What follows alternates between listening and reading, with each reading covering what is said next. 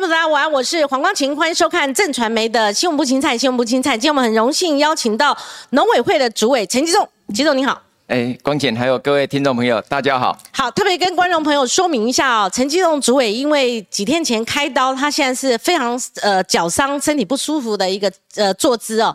那请各位观众朋友多包涵了。那但但是他还是勉为其难到我们的节目现场，谢谢主委。呃，谢谢光景，那真的很不好意思哈。那因为自己的这个膝盖两只脚开刀，然后造成今天大概有些站的呃坐的姿势，或者是影响到节目，那真的对光景跟大家不好意思。但是我会尽所有的全力要来。回答该回答的问题，让农业部门可以往前走。好，那我们也尽快的把时间稍微缩短一点，让主委，因为他才刚动到，还没有拆线哈。那呃，尽快把我们节目呃该问的问掉哈。所以大家都很关心呐。第一个，我想请教，会不会你下一次到我们节目中来要改口叫部长了？因为主改农委会升格。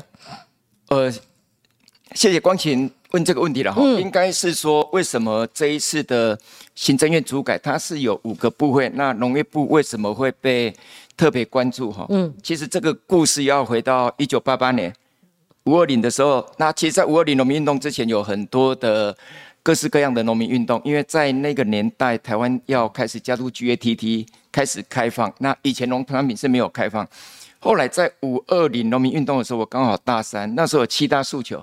其中有一个诉求，就是希望政府成立农业部，这个是一个对农渔民非常具体的这一个一个非常强大的一个诉求。可是经过了三十五年，那现在终于有机会，呃，变为农业部，所以这个变成是农业部的成立，会变成是这么大家的瞩目。是第一个，当然回应了所有我们农渔民三十五年来的期盼。那第二个当然更重要的是说，那农业部成立可不可以解决未来三十年跟五十年那农业部门遭受的内外的挑战？这个反而是农业部里面要更需要去关注的。那至于谁当部长，坦白讲，这个都已经不是重点。甚至我个人觉得，我的主要工作就是把五二零农民很多的诉求来让他达成。那其实过去这几年。大家也坦白讲哈，有有几个比较正面。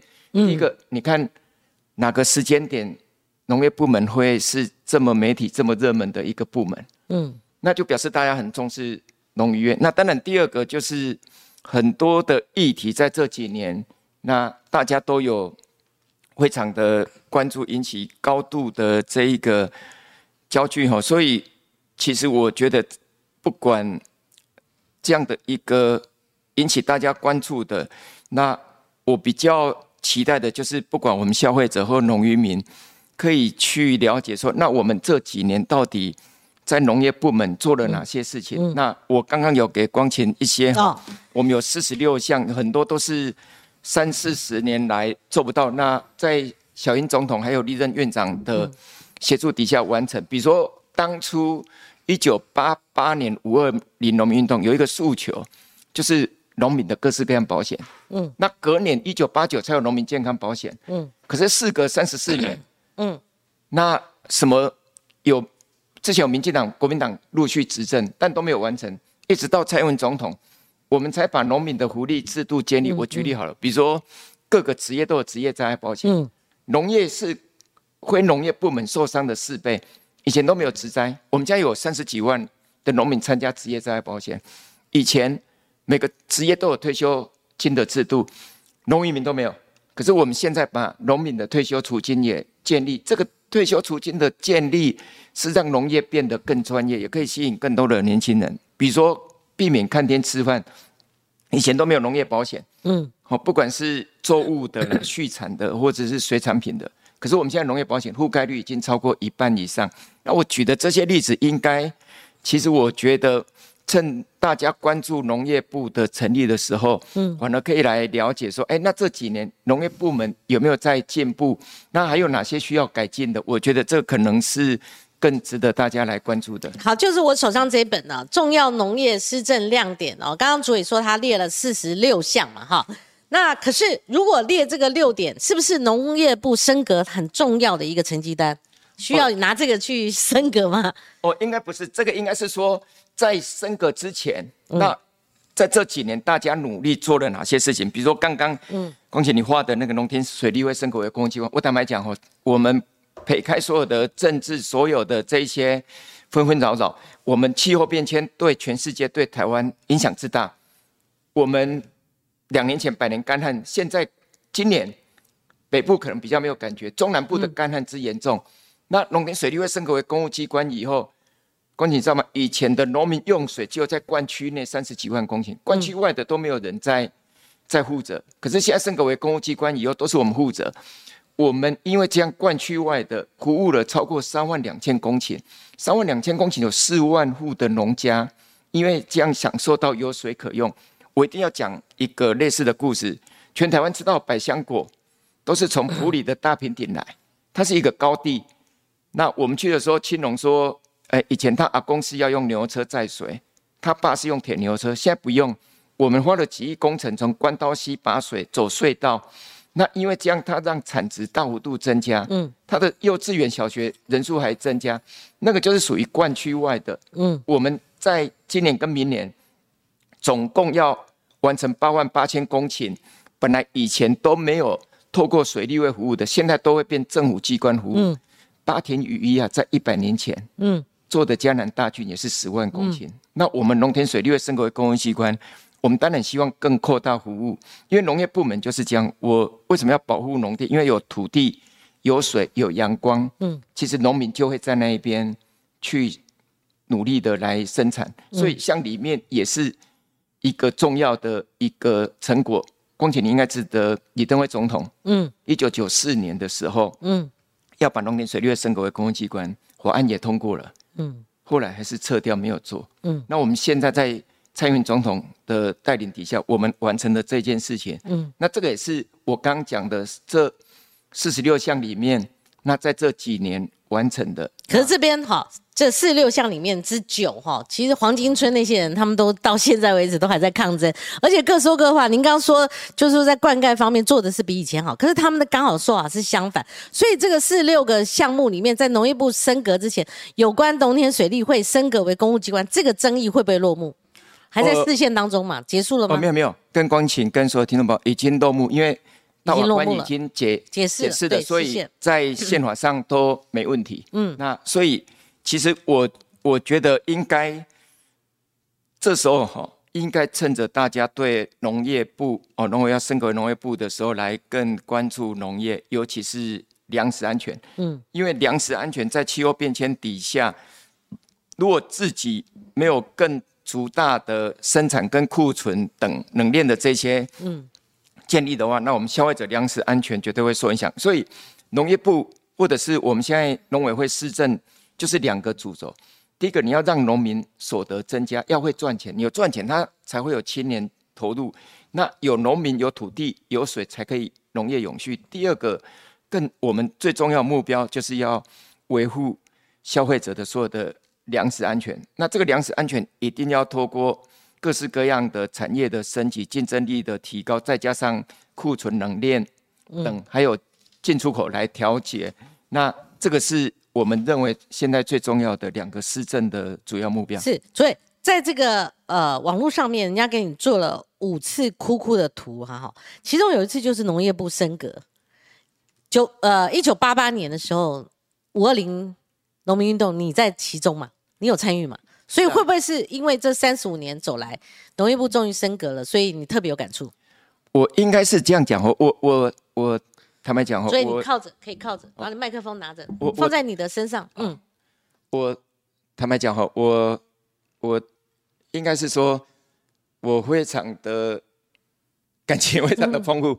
那那我曾经去台东看一对夫妻四五十岁，那他们种植香蕉啊，那次台风只是稍微扫过啊，他有六分多地，他如果没有扫过，他可以卖好几十万。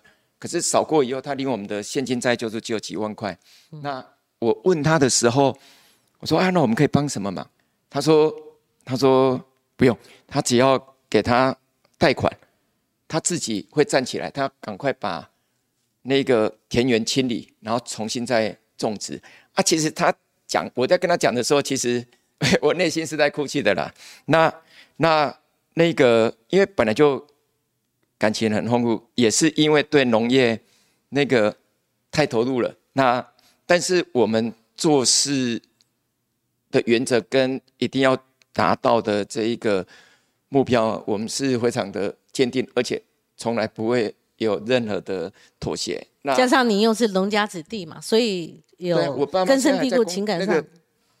那个我们他现在种水稻，那红豆之前采收，那那是因为那一天的主改是在司法法制委员会哈，那在逐条审查，审查完了啊，主席刘建国，因为他对这个也很重视，因为五二零那时候是从云岭呢，我们的那个大前辈。对，那那个从云岭他们带领的，所以他就有感而发了，讲了很多为什么主改很重要啊，农业部为什么需要政府好更投入更多的资源来照顾农业。讲完以后，我想说结束了，结果他竟然叫我讲话，我我以为想说审查完就结束了，那叫我讲的时候，我当然会突然讲不出来，因为因为太激动了。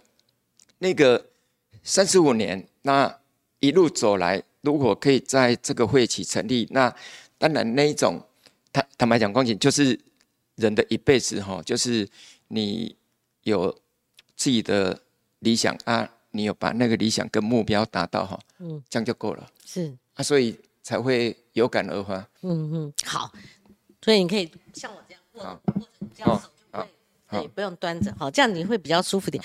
可是，所以我觉得，在这个农业部初审的这个期间啊，同时也发发生那个，其实如果按照时间点，在过年前夕，其实就有缺蛋的问题，就蛋荒。那一直到过年期间，到现在为止，那我这个过程哈，当然原因我们要先问一下，才能知道什么时候可以终结嘛，哈。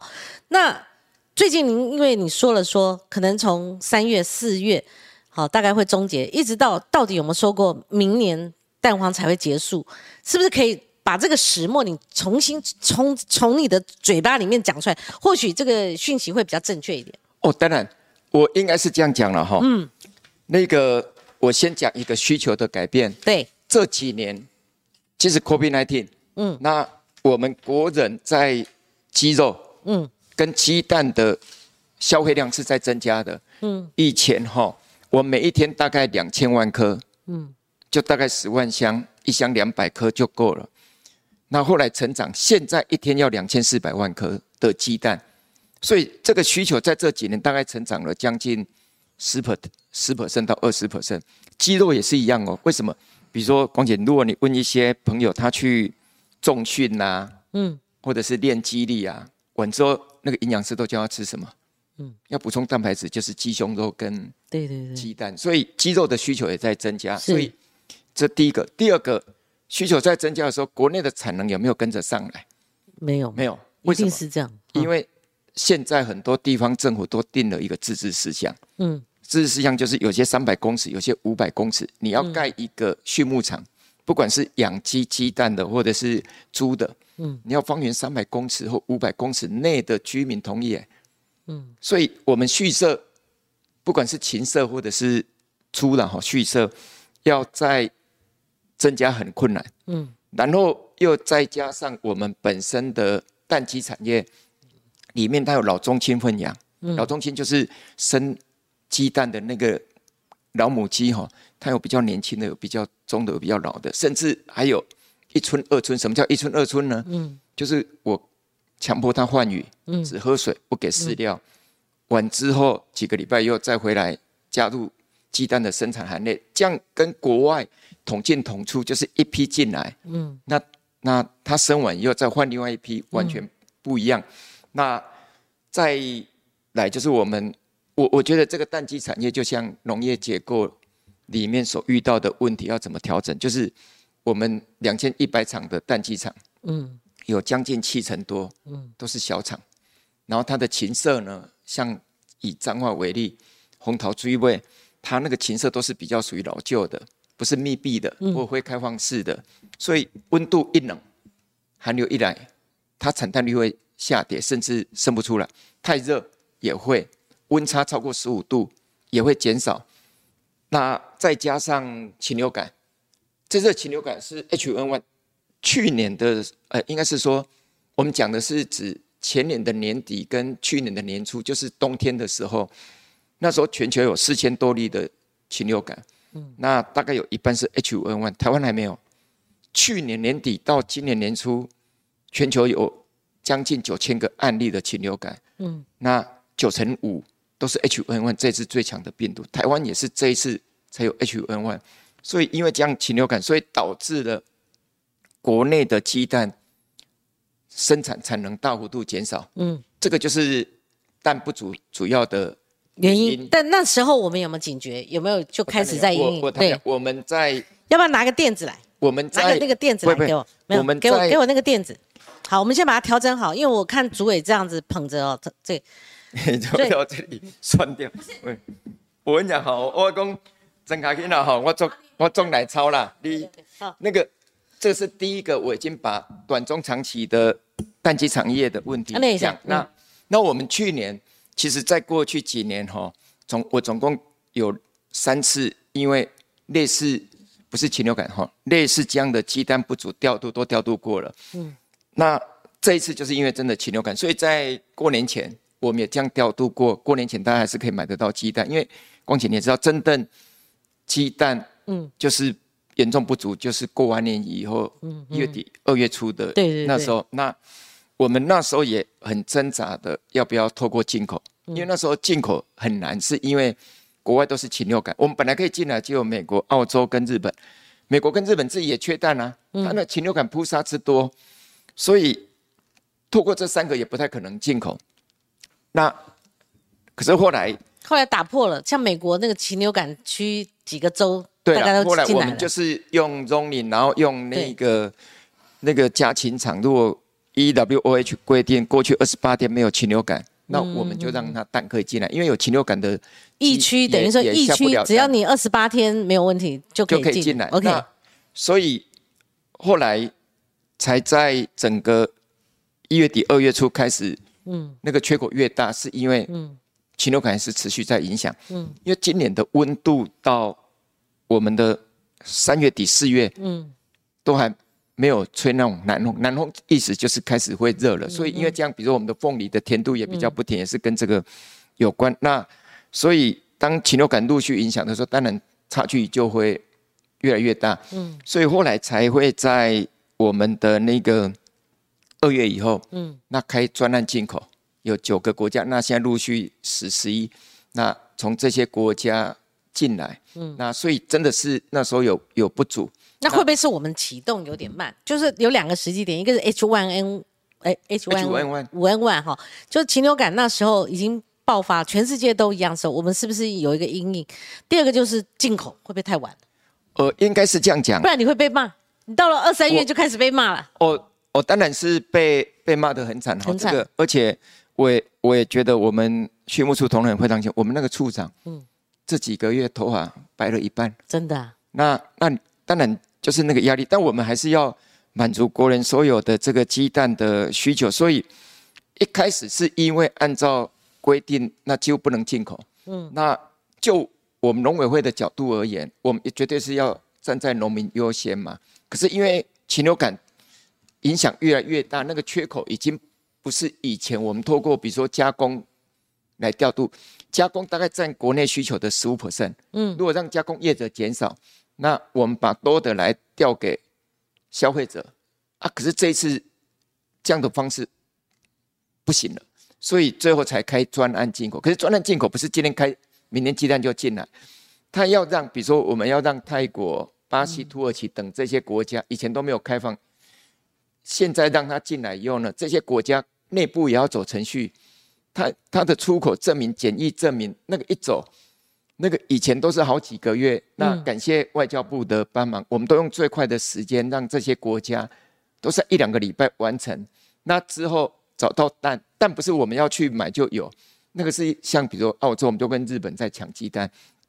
那有蛋源以后，那再看是空运来海运，所以就是陆续这样。所以现在应该是讲说现在的情形了哈。嗯你刚有问到一个非常重要的问题，就是明明年会不会有蛋黄？对，因为媒体上面都报道，可是似乎好像光姐你觉得不是那么精确。我是哎讲说，对，我是讲说，如果纯粹看靠国内的产能，嗯，即使到明年也无法满足那个需求，国内的哦。可是我们现在有进口的进口了，嗯还有我还有我们还要再做一个库存，那这样的话就不会有所谓的这样的缺口。所以有听懂我讲？我说产能听懂嗯产能不足是指国内的生产跟需求，嗯你可能还是会有差两。不是说这个问题要延到明年，不是你们解决问题还有包括进口哦，，其实现在四月各位可以看得出来，比如说现在的缺蛋的那一个，或者是排队买缺蛋的这个比例应该大幅度减少那。为什么一开始的时候有一些呃支持民进党的朋友，他们都否认有这个事实，他们就说我买得到，然后就开始在脸书上发酵。可是您是承认的，然后陈建仁院长他在备询的时候，他也是承认的。那为什么民间还是会有这种事？嗯，光启这个现象是这样，对，每天有没有鸡蛋出来？有，买得到，还是有些人买得到，但是有些人买不到。对那我们也认为中北部，尤其是北部的嗯超市东路，在那时候是比较买不到，因为嗯他一来就买走，所以会不会有人买得到？当然会啊，因为每天还是有，比如说十万。嗯。那个十万箱或十一万箱，那就是有两千万到两千两百万，因为你还是有那那一百多万或两百多万的缺口嘛。对，有缺口，但但因为它蛋鸡每天还是要生啊，嗯，每天还是有人会去买，嗯。现象就是这样，但还是有那个缺口嘛，嗯，所以那个不是所谓的说，哎，好像说，哎，没有所谓的呃，重点不是所谓的缺不缺蛋，是还是有那个需求不足的那个部分，不是说完全没有，只是不足，哦，就是有的地方也很足，有的地方不足，对，哦，那嗯。但是我我觉得是这样，我还是要回到说，因为消费者还是比较关心，那以后我会不会受到蛋白质的这个不足的影响？对。那因为我们把不足的用进口，嗯，来补齐了，而且不会影响到产地价格，农民或者如果今天透过进口影响产地价格，那基农不愿意再生产鸡蛋，那我们会更麻烦。嗯，所以现在因为把专案进口开了，所以像五三月底超过五百万颗，有六百万，那四月有超过三千万颗。下个月有七千万颗，嗯，那个都可以补足这一个不足的部分。然后在五月开始，我们会有比较多的时候，我们要建立六千万颗的库存，嗯，那个库存不是说摆着不动，而是说摆着，然后调出去再摆着，嗯，所以这个隐含什么？手上要握有相当的一定的库存，一定的库存你可以鸡调度一样，嗯，对，也跟我们的饲料有一定的库存一样，也就是说，这个牵扯到最根本，大家在在乎的粮食安全。粮食安全，我们的消费者需求很清楚。哦，一天，比如说一年多少米？哦，比如说一年大概要一百万公吨的糙米，那这个需求是很很确认。那我们会去盘点生产。那还有一个就是进口的状况，那再来就是库存。嗯，只要这三个工具调节好，我们的粮食安全就可以来确保。所以鸡蛋的部分呢，不会有所谓的明年还缺蛋，是国内的产能可能还是它，因为它的比如说产业结构要调整，要一点时间。在这段时间里面，我们是用进口跟库存来补足。那如果我们这一加一加一这三项都齐备的话，我们什么时候不缺蛋？现在还是慢慢已经不缺蛋，这个月已经开始慢慢的四月已经开始对调节为什么呢？因为顺畅了。对，因为那个价格有一种就是所谓的到产地拿一箱两百颗，比如说一千四、一千五，现在那个价格已经慢慢在回到接近公告的盘价，这个就是一个资讯。那、那我想这样的话，可能就是会让这个所谓的我们的供给，供给就是生产、进口跟库存就可以满足需求。那以后我们有跟行政院报告，我们就是用这样的。嗯，对，我们就用这样的方式来运作。你喝个水，喝个水啊。所以在这段时间，大概过完年到四月这两个月，大概有两个月时间，主委可不可以描述一下你你过什么日子？每天都怎么度过的？蛋荒的这个两个月，嗯，我应该是 应该是说讲，一定要面对问题，解决问题。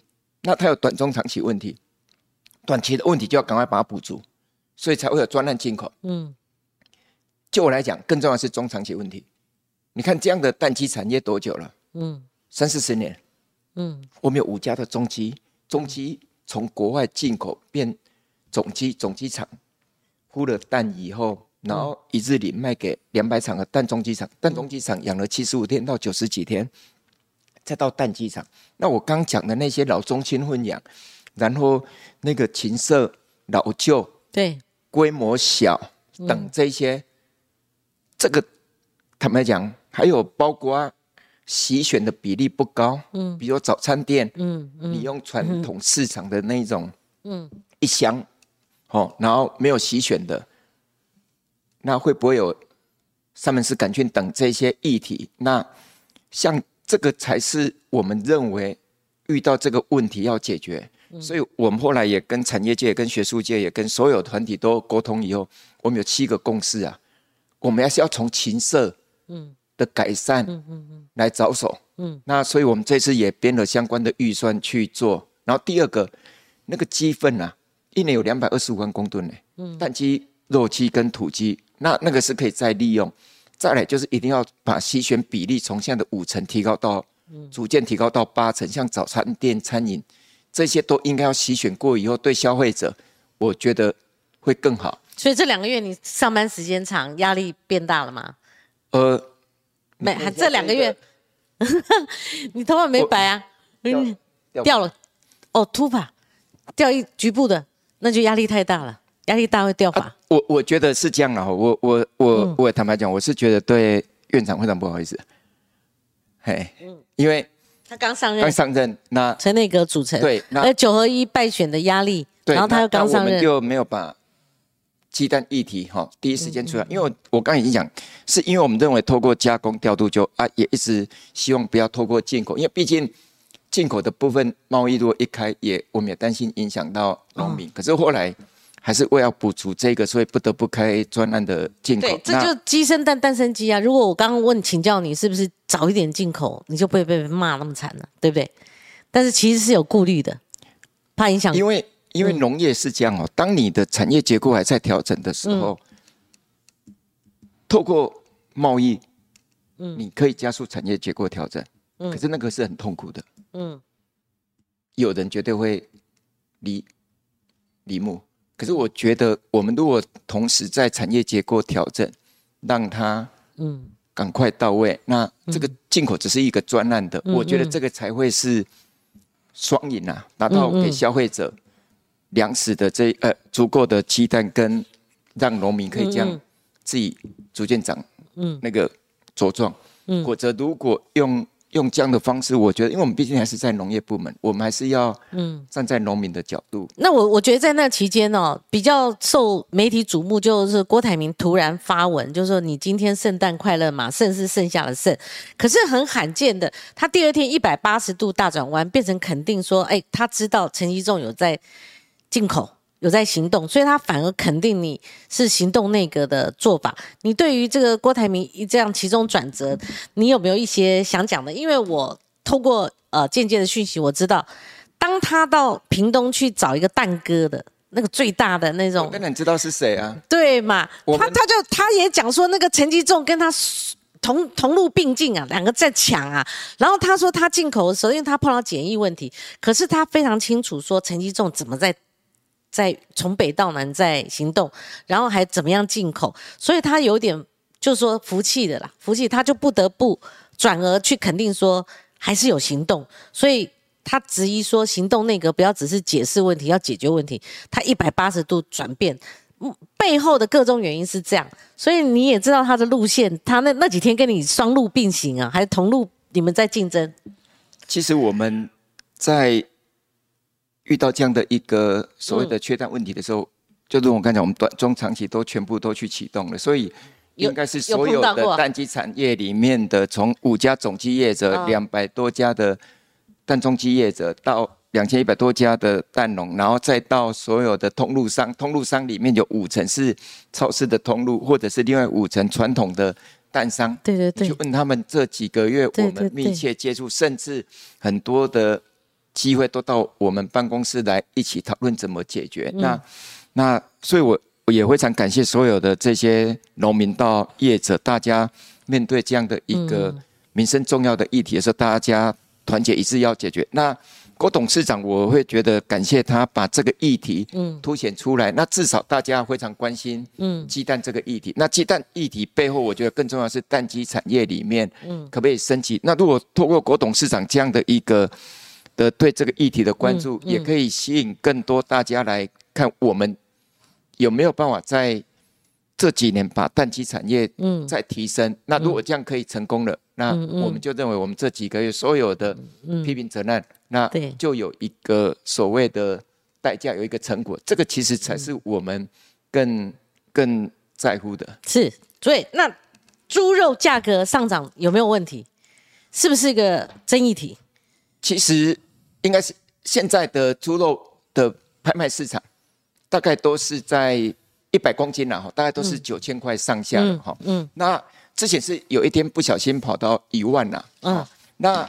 猪肉的议题应该是这样，嗯，其实我们过去所有的猪肉，我们国人的需求哈，嗯，大概有九成都是国内自己供应的，嗯，光请问到起跌了，所以供的 DJ 我要做了解，啊，一成是进口的，嗯，那那今年是因为一到三月进口的部分减少，你知道为什么会减少吗？嗯，不要小看俄乌战争啊，俄乌战争不是只有引起玉米、嗯，小麦的价格涨，嗯。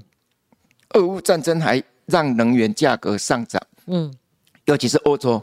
那我们本来一层的猪肉哈，以前是美国、加拿大比较高，现在是丹麦、西班牙，因为他们也是一个养猪很强的国家。嗯，结果这些欧洲国家的猪肉，嗯，的生产成本大幅度增加，增加不是除了饲料以外，还有就是一个能源成本。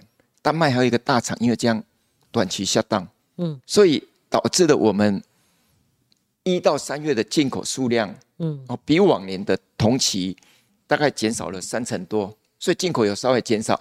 那它进口的价格也上涨，进口价格就是因为能源价格上涨，所以它进口平均都超过一百块呢。嗯，以前大概七八十块就有，所以它也涨。嗯，那所以因为这样，再加上国内刚好我们之前有百亿基金，你知道百亿基金是怎么来的吗？嗯，就是之前。来自开放。哦，二零二零年的时候，八月二八总统宣布的时候，嗯嗯嗯。那我们为了应应，好像有这个数字。后来来猪当然没有进来，那我们百亿就是要坦白讲，我们现在做的就是要做最基本功，就是要把畜舍，嗯，畜舍就是猪的畜牧场哈，做改改进，比如说他用高床，嗯，那他用水就可以减少，然后他的禽呃畜排泄物呢就可以去做沼气发电，所以刚好。有一，我们现在养猪场大概六百场，啊，六千场，嗯，有一千五百多场，嗯，的蓄舍在配合我们做改善呢，那个才是永续的。因为你如果可以把啊，所以因为那部分也稍微减少，所以才导致说，哎，在今年三月底四月的时候稍微波动，那现在都完全的稳定在这里。那所以行政院认为说，这个是不是也要类似哈？就是有一个我们刚讲的，我们要把产量，嗯，我们都已经预估整年。嗯，比如整年有七百六十万头的毛猪可以来屠宰，然后哦，谢谢，有七百六十万头都已经，因为我们一年都有调查两次，所以七百六十万头会很精准。那去年是七百八十万头，所以少了二十几万头。那我们当然就是透过嗯那个业者的进口来补足。那短期我们有台糖，还有一些大厂的调度，所以猪肉我们。认为不会有所谓的这样的一个像鸡蛋缺口那么大，因为它本来就有一个市场机制在运作。可是比较好玩的就是，这时候大家就说：“哎，好像什么都缺。”其实实际的现象不是这样的。嗯嗯，好，最近有个议题其实引发大家的关注哦，就是 e c f a 到底要不要终结的问题，因为。呃，中国它突然启动贸易壁垒的调查，有人分析是取消 ECFA 前兆。那我特别调出来，主委曾经在谈 ECFA 的时候，曾经向中国大陆说哪哪国会这样做哈？那农业专家那时候也有一些议论了哈。不晓得重回这个 e c f a 的主题，那个主委您的看法呢？那还有联合报用社论呢哈，又在写说，当中国大陆如果一旦不再让利的话，因为他们的期限好像开在二零二四，不然我们 e c f a 早就满十年了。那民进党的政策是完全没有终结，那这个问题是在十字路口了哈。那今天这个我们录影的同时，郭台铭开一个记者会，也被记者问到同样的问题，他说要在 WTO 的架构下，这个毫无疑问的了哈。那但是就是说 e c f a 他是建议说不要终。结。那这个呃，你看这个是今天的新闻哈，他说应回到 WTO 的一个架构哈。那我们先讲哈，就是说这个，所以你应该也看到这样的一个他们的 ID 美登书了哈。那可是我们也要对我们的农渔产业的一个着想嘛，对不对？好，所以在这个议题上面，不晓得主委。呃，有没有跟譬如说陈内阁呃陈院长，或者说你们已经有开专业会议讨论的，或者相关会相关的单位，譬如经济部，绝对是嘛，哈。那陆委会是不是也涵盖在里面？国安单位是不是针对这个议题，代表民进党执政的这个任内会做出一个决定？哎，其实光姐你讲到两个，因为这个牵扯到两岸的贸易了哈。对。那但是你讲的是两个。议题哦，嗯嗯，一个您说慢慢说。最近针对所谓的贸易壁垒，嗯，那中国要成立一个小组，然后开始启动九个月的这个调查，嗯，这是一个议题，嗯，另外一个议题是 e q f a 的议题，嗯，一个是我们这一边，好，比如说有两千多项禁止中国的农产品或工商业产品过来的，嗯，啊，这个是所谓的贸易壁垒的调查，对，好，中国商务部要启动调查，另外一个是 e f a 他之前让利的。所以我要把这两个可能分别要来，会不会是取消 A 克法的前兆？他这个贸易壁垒的调查有没有可能有相关的？呃，我先讲跟农业部门有关。我我先回到 F F 在二零一零年，我想马英九前总统是二零零八执政嘛，那二零一零开始，那现在当然 F 要取消，它有相关的条文，是目前我们都没有得到这样的资讯了哈。那针对这样的议题，绝对。不是只有农委会，绝对是跨部会，嗯，那都会院这边都有来多次会讨论。那我就农业部门的 F 要先讲清楚，因为这个完之后，因为 F 里面还有一个叫做所谓的早收清单，对，它有给我们水果啊那些水产品免关税嘛。那因为又近嘛，所以在二零一零之后呢，贸易额我们的出口的农产品贸易额逐渐增加，最高哈曾经到。两亿一千多万美元，你如果乘以三十，类似这样的汇率的话，大概就有六十几亿台币。嗯，我说 F 的这一个里面的这一些让利的清单的出口的农产品的嗯出口值，可是到去年嗯好呃到去年为止嗯这一个只剩下五千多万美元。嗯。大幅度的减少。这个我要特别第一个说明，那所以它减少的时候，如果如果这个表示说我们现在出口农产品出口依赖对岸的比例大幅度减少，我可以给光晴跟听众朋友一个数字。对，要数字。以前我们农业部门出口，嗯，第一名是中国，嗯，几年前哦，大概二零一八，大概有高达二十三 percent，也就是说，我们如果有出口一千五百亿的。出口的农产品出口值里面有二十三 percent 跑到对岸，快四分之一耶。嗯，对。之后才是美国、日本。可是，在去年，二零二二年，二零二二年只剩十二点多 percent。那还有超过不到十三 percent。对。但是它已经降了，一降了十十 percent 哦。对对对。说 total 的，嗯，而且出去的很多都不是所谓的农产品，因为它出口有很多像。皮革啊，什么那个也是安德在这个农产值里面哈。那第二个，我跟农民比较有关的，对，就是像水产品或者是水果。那大家也知道，我们水产品就都被禁了嘛。但是我们的石斑鱼、我们的那些乌仔鱼产地价格都维持在一个非常好水准，因为我们有经开阔其他的市场。那像昨天屏东还有二十公吨的石斑鱼外销到马来西亚，我们。跟日本藏寿司也签了青斑的那个寿司。那更重要的是，我再举一个数字。嗯，以前台湾的水果外销，嗯，在几年前，几年前可能是四五年前，八成或八成五到对岸。嗯，去年年底，恭请跟各位听众，你知道只剩多少吗？不到两 percent。哎呀，差这么多啊！八十五到两趴。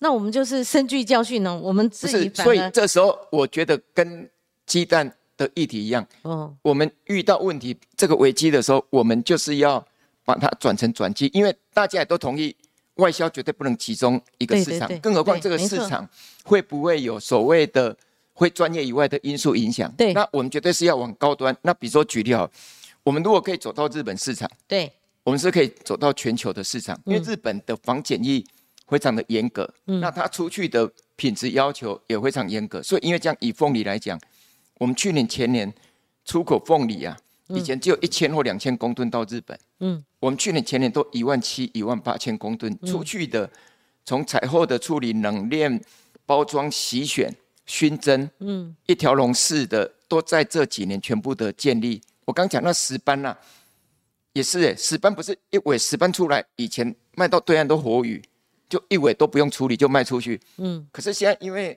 真的很感谢总统跟院长给农业部门很多的资源，我们去把那个冷链跟加工都做好，一尾这么大的石斑，全部用机械化，还有急速冷冻，然后之后可以内外销，所以我们因为这样让这几年因为书中受阻的这些产品，嗯，我们重新找到其他的市场，所以我们当然认为这时候更要大幅度的往前走。啊，这样的话，我们就应该尽力的把这个 EVA 可能的这个影响，如果说万一了哈，万一被动。对，嗯。那那我们其实我刚才已经有讲，那个出口值已经大幅度减少，这是 ECFA 的部分。嗯，但是另外一个比较重要的是，今年、你看特别提出来的这个所谓的贸易壁垒的这一个调查，嗯，你知道吗？我们大家都知道，我们是在二零零二年先后加入 WTO 嘛，嗯，那以前我们台湾加入 WTO 的时候，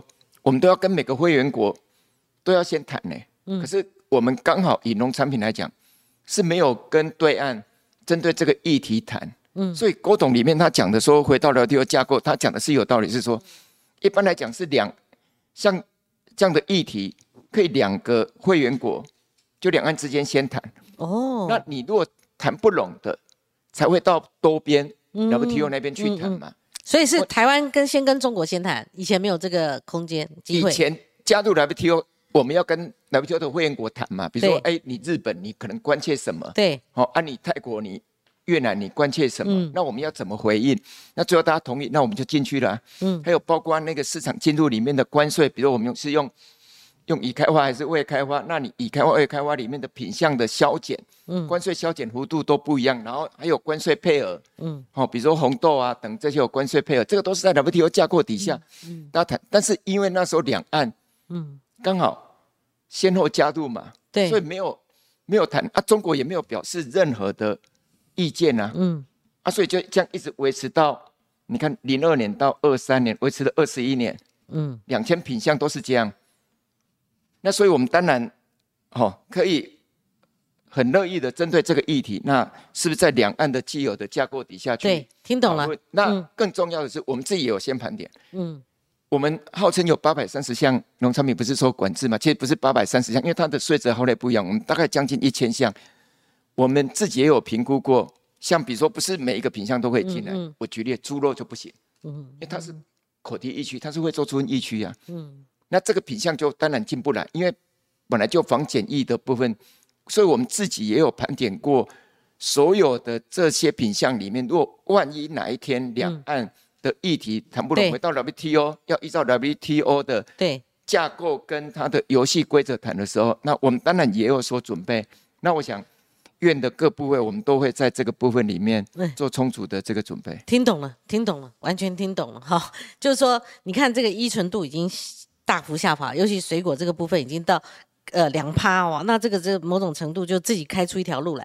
所以，所以最后哈，最后我问一些这个零星的问题，大概只有两个哈好。我们有斑斑吃凤梨吗？没有啦，所以今天这个新闻，农粮署也否认嘛，哈，说你之前已经斑斑吃石斑，现在营养午餐有把凤梨纳入嘛？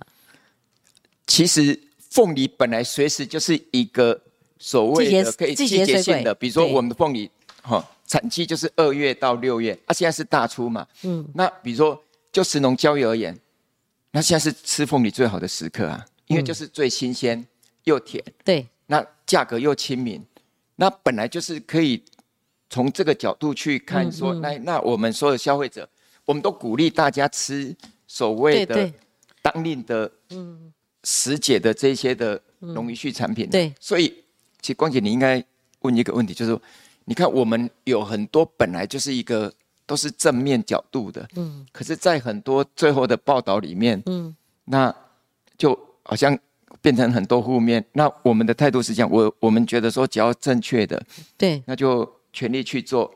你讲到这个哈，我就要讲刚刚讲的，哎，三四十年，比如四四十六项里面有一个叫做学校午餐使用在地食材，嗯，我那时候二零一六到农委会的时候，嗯。学校午餐使用在地食材。我二零一六到农委会的时候，嗯，那他们三千六百多所学校，国中、国小，啊，用国产食材的比例，我们那时候统计是十一 percent 了，嗯哼，现在有九十六 percent 了，这么多啊？那那我我们你看，我们看日本、韩国，韩国到高中都还用在地食材，那当然是在地食材。那你用在地食材，不是对小朋友吃最新鲜，而且是当季的，而且他如果。吃的农渔畜产品，让他有机会到现场看，那不是最成功吗？嗯。可是以前为什么没有人做？很难做。嗯。我们那时候那一两年开了几百场的座谈会，嗯。各个不同的单位领域炮声隆隆，结果现在跟我们都配合的很好，所以其实我我我会觉得这样的哈，就是说像我们在这种政务官的位置，本来就来来去去。什么时候要离开都不知道，但是我们有机会的时候，我们那个专业哈，我们会坚持，而且全力去达到我们要的这些的嗯理想跟目标。好，这个最后一个问题，当然就是刚刚主委自己提到了，在那个最艰难的时刻，您曾经有提到说，如果您回学界也可以，就是去留不在您的施政的哈这个障碍里面，所以您这个所谓。我最后还是回到我第一个问题：如果农业部升格的时候，您还会在部内吗？会是首任的部长吗？我觉得谁来当部长应该都会很好。那我已经有讲过，我们的工作，你看可以让农民可以三十五年的这个农渔民的期待达到。我觉得就我来讲，这个比有没有当部长更重要。而且这个部长的权责还是总统跟院长。那您大概也知道我。其实本来就不是，嗯，出身哦，对政治或者只是因为你本来就不是做官的，对总统。那我我现在就是极力的要把当初的这些具体的，而且对农业部门正面总统的这些政见一一的落实。那这个部分反而才是会是更是重点。那我觉得现在在检视我们这些哈，就只有一个指标啦。就是我们离开了，嗯，政策都还留下来，嗯，那个就是成功了，嗯，我我觉得用这样看可能会更重要。那二零二三是选举年嘛？您刚刚前面讲说，在过年期间，那时候陈内阁刚新上任的时候，你怕会影响到他一上来哈？那所以这个选举年，你对赖清德应该拍胸脯保证说，我是可以交代的吗？呃，应该是这样的哈，我们绝对是要做好分内的事情，嗯。一定要让农渔民的所得维持在一定的水准之上。我们现在冷链啊、自动化、机械化的目标都是在朝这个产业升级，不是只有福利制度哦，不是只有基础环境，甚至比如说不是只有那些防疫检疫。我们今年啊，我们已经口提会议区了，我们会做猪瘟继续守住，我们要把传统猪瘟从日据时代也拿掉。所以我们的工作一定要把本分的工作做好，这个才是对执政。加分，所以，嗯，其实我我们自己当然非常的自责，就是当鸡蛋缺蛋成浆，那造成行政院这样的困扰，那当然责任都是我们了。那我们当然期待今年，就是其实我们面对最大的挑战是什么呢？嗯，是老天爷啊，嗯，因为这种气候变化的因素正在严重影响我们的农渔业部门，所以我们才会说气候变迁的那些调试策略。现在正在积极的进行，那那把农民顾好，然后消费者的粮食安全达到目标，我想这个是我们最重要的工作。您讲的是干旱吗？今年南部三十年最大旱，干旱，所以也影响农作物。像南投的最大挑战，对云林嘉义的那个茶竹笋产量大幅度的减少，而且你看两年前才百年干旱，多久？你看又发生一次，而且我要。关你知道吗？我的学术研究，嗯，很多都是在做气候变迁，嗯，我知道老师是跟高尔共同获得诺贝尔和平奖，他帮 IPCC 写很多那个 annual report，就是从 AR One 到 AR 六。那我两千年回来在中信大学，然后跟做国科会还有中院合作的时候，那时候说迦南的一起会面临干旱的影响，那时候做都没有感觉。我现在自己当主委，连续三年，嗯，台南的一起水稻都无法去种，为什么？因为水库给我们的水用也都不够。对，所以我我我我是觉得，全应该所有的消费者哈，应该要要在乎这件事情。气候变迁正在影响我们，而且影响越来越严重。嗯，那回归之道还是要回到近邻，因为你唯有温室气体减量，或者的话，嗯，这个地球会非常的麻烦。那是现在农业部门正在遭受这样的一个挑战。那我们三四年前。就已经启动所有气候变迁的调试，像我们已经有很多的品种的演化已经陆陆续续出来。嗯，我们要给农民来来使用，这个反而才是更重要工作。是当一位这个学有专精的农委会主委，他面临到老天爷的挑战的时候，我这个资料是二月二十四号的时候，当时南台湾已经遭逢三十年来最大干旱，你知道吗？有多少天没有下大雨了？五百五十八天没有下大雨，超过一千两百多天没有台风了，所以那个时候就算是老天爷可能也也没有办法来神助。可是我们的陈一仲主委他却是面临了很大的一个关卡。二月二十四号到我们今天录影又两个月了哦，所以就我们看到表面上呃其他的部会也很难做，但是就我看法的话，我觉得农委会主委。不是人当的啦，应该可以这么说。不过您是关关难过关关过，至少我们刚刚听到，就四月份，因为进口顺畅了，又很库存，还有先前那个哦，否则的话，这个四月份不会说呃蛋黄有解决的这样的一个曙光出来嘛，哈。而明年就是我们要期待哈，到时候是不是可以恢复国内产？应该算是产产量嘛，哈的一个正常化了哈。所以今天我们问了很多个问题，那谢谢主委这个脚伤还来到我们节目。那我们呃专访时间大概在一个钟头之内，没有并没有超过哈，让主委可以早点回去休息。